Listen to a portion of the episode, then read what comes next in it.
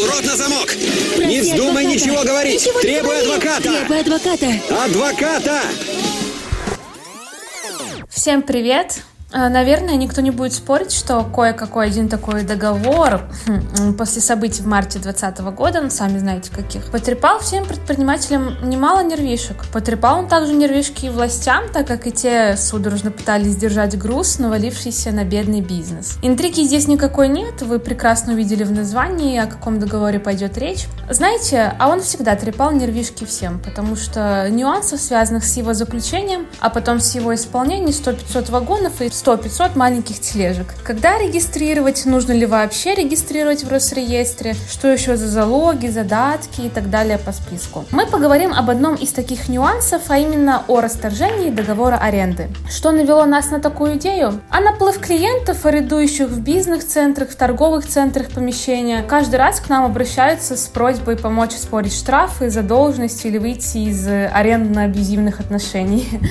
Гражданский кодекс говорит вот что. Расторгнуть можно по соглашению сторон, если никто не возражает, через суд, если другая сторона категорически против. И третий вариант по инициативе одной из сторон без обращения в суд. Если право такой стороны на односторонний отказ предусмотрено в договоре или предусмотрено законом. Это у нас общие нормы. Ну и на первый взгляд кажется, будто никаких проблем нет, ну, кто будет принуждать э, состоять в договоре. А в бизнесе на самом деле свои правила, и отказаться от договора не платить себе дороже. Есть даже такой принцип недопустимости одностороннего отказа от договора. А есть, конечно, золотой пантеон сделок, где такое дозволено, правда и там заплатить придется, например, за фактически понесенные расходы. Например, в том же договоре услуг это императивно закреплено в законе. Так вот, те, кто подкован, знают, как перестраховаться в случае расторжения. А вот те, кто нет, находят на себя штрафы, суды и прочие карательные штуки от собственников помещения. И из договора аренды просто так не выйти, если это не предусмотреть в договоре.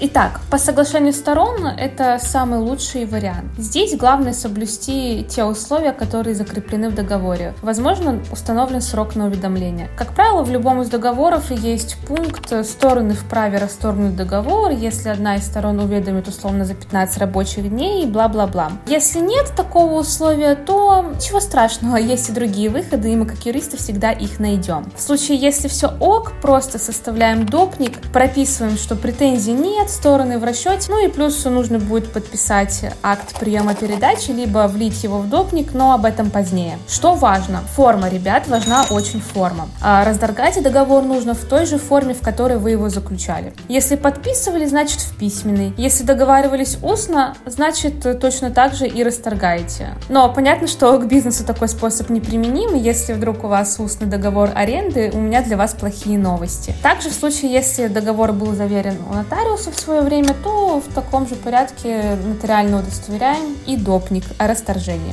Ну и не забываем, что для аренды также может быть предусмотрена и государственная регистрация. Значит, допник тоже нужно будет регистрировать в Росреестре. Для договора аренды есть и специальное основание для досрочного расторжения. Так, сейчас будем перечислять, напрягайте ушки. Итак, первое. Арендодатель не предоставляет имущество в пользование, либо создает препятствия для пользования таким имуществом. Ну, то есть э, заключились, подписались, внесли депозит, э, акт подписали, а помещение вам без окон, без дверей досталось. Второе. Переданное арендодатору имущество имеет э, препятствующие пользованию им недостатки. Ну, тут то же самое. Нет окон, нет дверей и так далее арендодатель не производит капитальный ремонт. Ну, тут тоже все понятно, там трубы обвалились, вентиляция непригодна и так далее.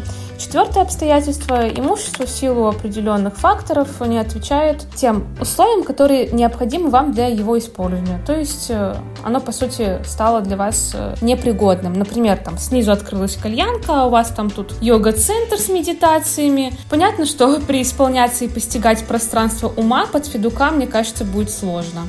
Но вот что важно. Договором аренды могут быть установлены и другие основания, достаточные для досрочного расторжения договора. То есть вы понимаете, вы собственной рукой можете сделать из договора аренды посмертную кабалу, например, если предусмотрите расторжение договора только по износу имущества, а это имущество веками готово жить, и фиг оно когда износится. А можно предусмотреть кучу факторов, которые будут служить достаточными основаниями для расторжения по требованию арендатора. Какой лайфхак тут хорош. Смотрите, можно в договоре предусмотреть право одностороннего внесудебного, подчеркиваю, внесудебного расторжения. Подчеркиваю также и расторжения. Этот пункт вас обезопасит от трудностей, связанных с выходом из правоотношений. У вас вот просто будет закреплено право и все, и вам даже не нужно будет объяснять почему. Элементарно может быть потеря интереса. Опять-таки, вариантов может быть куча. Мы подчеркиваем, что это должно быть расторжение договора, это иная конструкция, не связанная с отказом от договора. Если при отказе можно требовать уплатить какие-то суммы, например, вот те же самые фактически понесенные расходы, то конструкция расторжения это не предусматривает. В большом бизнесе, понятно, все сложнее, и так и так могут быть предусмотрены какие-то выплаты, компенсации, но в целом схема рабочая. Ну и возвращаясь к основаниям расторжения через суд, не будем забывать, что в Гражданском кодексе закреплено такое основание, как существенное изменение обстоятельств, на которые не рассчитывали стороны договора. Ну, тут можно и ковид вспомнить, но останавливаться на нем мы точно не будем. А если хотите узнать, э, как ковид повлиял на арендные отношения, то пишите в комментариях, мы обязательно их все прочитаем, и если желающих соберется очень много, то запишем подкаст на эту тему. Итак, что будет с депозитом и расходами на ремонт при расторжении? Смотрите, по умолчанию при прекращении договора аренды арендодатель возвращает депозит арендатору. Но в договоре, опять-таки, могут быть и другие условия. Диспозитивность бла-бла-бла. Например, что депозит при отказе арендатора от аренды остается у арендодателя в качестве компенсации убытков или оплаты последнего месяца аренды. Вот, кстати, последний вариант наиболее, кстати, часто используется и, в принципе, довольно удобен. Даже для арендатора. То есть, ну, ты как бы заплатил депозит в качестве обеспечения, а потом э, последний месяц даже не паришься с арендной платой, у тебя в этом качестве пойдет вот тот депозит. Ну, по-моему, удобно, и по этой причине мало кто из арендодаторов на нашей практике когда-либо спорил и недовольствовал. Что касается ремонта, в случае, если вы произвели ремонт, то арендодатель возмещает вам все расходы, если он давал на них согласие. То есть, ну, очевидно, если вы тут решили разделить комнаты, а это, кстати, неотделимое улучшение, и никак, никаким образом не поставили арендодателя в известность, то будьте готовы к тому, что он начнет упираться и отказываться возмещать вам деньги, и будет прав, потому что, ну, сами понимаете, его помещение, значит, надо было уведомить, уточнить относительно его согласия. Еще один важный вопрос, э, к которому мы переходим, это как правильно вернуть помещение. При любом виде расторжения, неважно какому, вы возвращаете имущество по акту. Пока не вернули, начисляется арендная плата, то есть э, арендодатель, грубо говоря, будет праве претендовать на уплату до подписания подписания акта, потому что, ну, юридически помещение будет закреплено за вами. И в договорах с торговыми или бизнес-центрами бывают целые инструкции по возврату помещения. Следуйте ей, то есть обязательно изучите порядок э, передачи помещения по вашему договору. А выведите мебель, пригласите представителя для осмотра помещения и составьте акт, сдайте ключи и так далее. Но в любом случае арендодатель необходим на приемке акта. Если представитель не пришли, то направьте письменное приглашение на конкретную дату. Там, ну, условно напишите по электронной почте, «Хей, «Э, приходите вот этого числа» или «Когда вам удобно, давайте подпишем акт и разойдемся». Если не пришли, то составляйте акт в одностороннем порядке и подписывайте. Желательно, кстати, такую ситуацию предусмотреть в договоре, и чтобы за вами было закреплено право в одностороннем порядке подписать акт. Ну, понятно, что вы, получается, в достаточно сложной ситуации будете находиться, когда арендодатель не придет, а помещение вам нужно срочно передать, потому что, ну, как бы бизнес, все дела, время, деньги – и уже снимать какое-то иное помещение. Поэтому всегда необходимо предусмотреть такое условие в договоре. Условие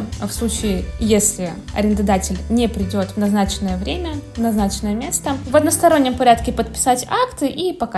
Собственно, какие рекомендации для вас э, вообще могут быть? Смотрите, главное внимательно читайте договор. Упустите какое-нибудь обременительное условие, привет проблемы. Мы, кстати, отдельно занимаемся проверкой договоров на предмет рисков. Ну, превенция, все дела. Лучше уделить этому время на стадии переговоров, чем прямо в спешке заключиться, чтобы быстрее там запустить продажи, а потом судорожно продавать все, включая вашу квартиру, машину, гараж, чтобы расквитаться с долгами по договору аренды. Немножко преувеличено звучит, но так оно и есть. Обязательно уделяйте внимание условиям договора на стадии переговоров перед заключением, чтобы вы могли, ну, во-первых, предложить наиболее выгодные для вас условия, а во-вторых, на протяжении всего действия договора быть уверенным в своей защищенности на случай, если арендодатель будет вести себя ну, не очень добросовестно. Обязательно проверяйте также на юридическую чистоту арендуемого имущества и самого арендодателя на благонадежность и добросовестность. Обычно в бизнесе договор аренды заключается на длительный срок, поэтому там вдруг лишиться помещения, где вы уже сделали ремонт, зарегистрировали его в качестве своего юридического адреса, наверное, будет очень больно. Поэтому в случае, если кто-то там претендует на это помещение, или в случае, если оказывается арендодатель там вообще на стадии банкротства, то уделите время